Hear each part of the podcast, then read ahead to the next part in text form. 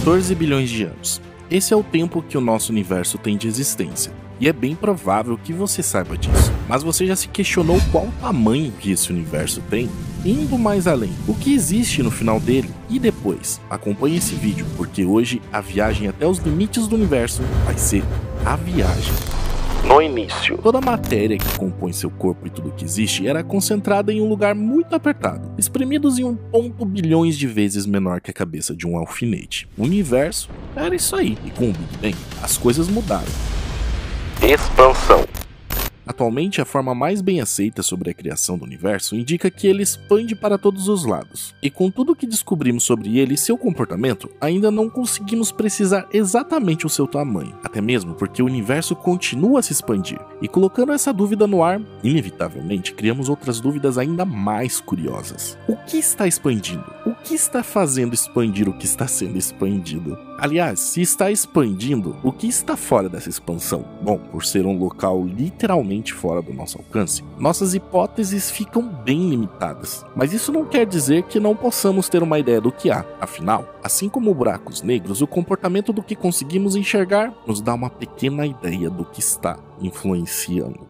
Para começar, sabemos que o tamanho mínimo do diâmetro do nosso universo observável é de 93 bilhões de anos-luz. O universo observável envolve tudo aquilo que conseguimos enxergar. E atualmente, na forma que utilizamos para estudar o universo, isso é um problema. Limitação dos peixes. Para entender o que eu vou falar agora, imagine que você seja um peixe e a sua atmosfera seria o seu agradável mar. Para você sendo peixe, fora do mar na atmosfera da Terra seria um mundo além de desconhecido muito perigoso. Esse desconhecido teria um tamanho de 120 km, pois esse é o limite da atmosfera da Terra, que é chamada de estratosfera. E você sendo peixe estaria limitado a esses 120 km se por algum acaso tivesse evoluído a ponto de ter uma boa tecnologia e inteligência para isso. Com nós humanos acontece a mesma coisa, mas em uma escala obviamente muito maior. Estamos limitados ao nosso mar, que seria a atmosfera da Terra, e ao perigoso e severo espaço que seria os nossos limites fora da atmosfera da Terra. Um limite ao qual chamamos de universo observável e que talvez nunca poderemos enxergar além dele. E essa limitação vai de acordo com o volume de Hubble,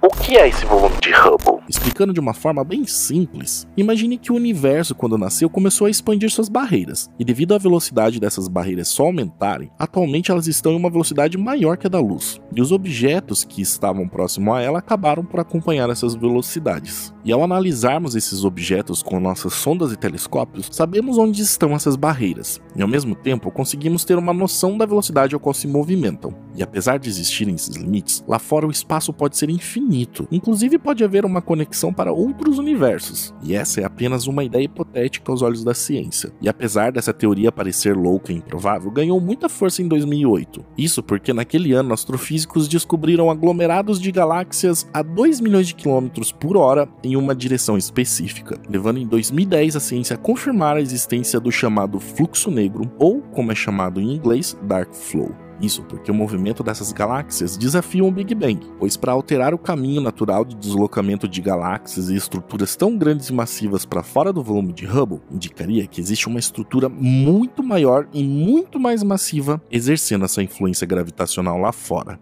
Essa estrutura pode ser formada de muitas coisas, desde agregações de matérias, energias em grande escala, mas uma coisa é certa: seja o que for, teria que ser imaginavelmente gigantesco, o que acabou reforçando ainda mais a teoria sobre os universos paralelos. Isso porque forças gravitacionais de possíveis outros universos explicariam perfeitamente esse comportamento. Esses universos poderiam ser como o nosso, mas em algum lugar em uma distância ao qual não podemos ver, tendo inclusive as mesmas leis e físicas daqui. E não é difícil imaginar que isso seja possível, pois hoje a maior parte da composição do universo é formada por coisas que desconhecemos. É isso mesmo, que desconhecemos, começando pela energia escura, ao qual não sabemos quase nada. E não temos ideia do que é composta, mas sabemos que ela representa 73% de todo o universo e é também responsável pela expansão dele. E pelo comportamento de tudo que está próximo a ela, conseguimos compreender que a força da energia escura é o inverso da gravidade. Ou seja, enquanto a gravidade atrai, a energia escura empurra. E graças a esse empurrão, nosso universo está expandindo.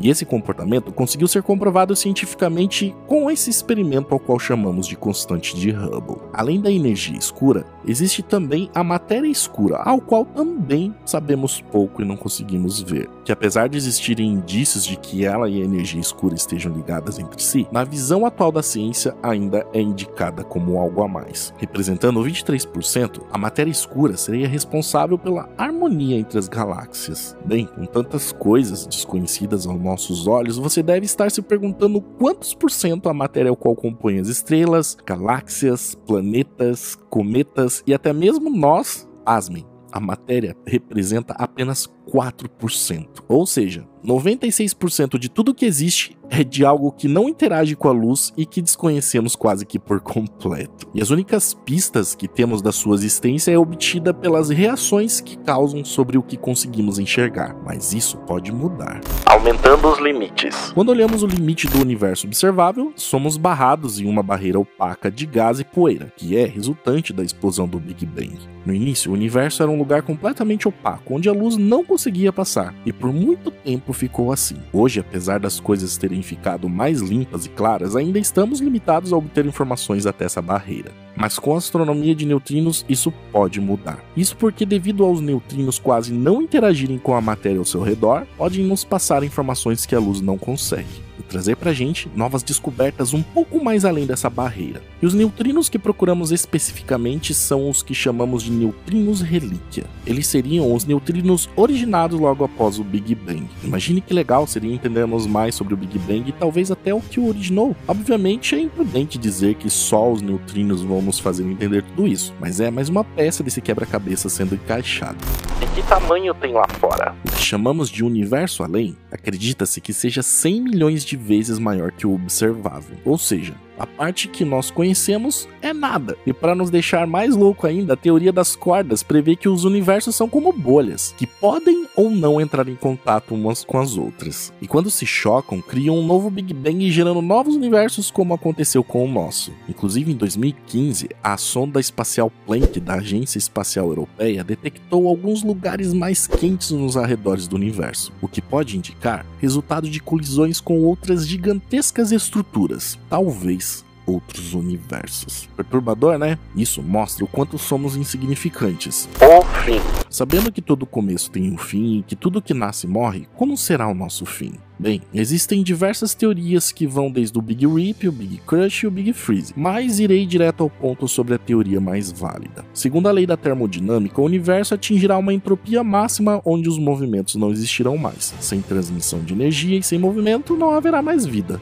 Ficou difícil de entender? Calma que eu vou explicar. Isso quer dizer que não haverá mais estrelas, nem galáxias, nem energia escura, nem nada. Ou seja, termino esse vídeo com essa mensagem consoladora. Independente de onde tivermos conseguido chegar algum dia, nós estamos, nós fadados a, desaparecer. a desaparecer. Como fomos longe demais nos últimos vídeos, no próximo quero falar de alguém que está muito perto, um quase irmão gêmeo da Terra. Não, não estou falando de Marte, sim de Vênus e de todos os segredos que ele guarda. E você, ficou com alguma dúvida? Tem algo a complementar? Escreva aí pra gente nos comentários, vamos adorar saber. Aproveitando também, já deixa seu like, isso ajuda demais o nosso conteúdo a se tornar relevante aqui no YouTube. E se inscreva no canal se for novo por aqui, beleza? um abraço e falou!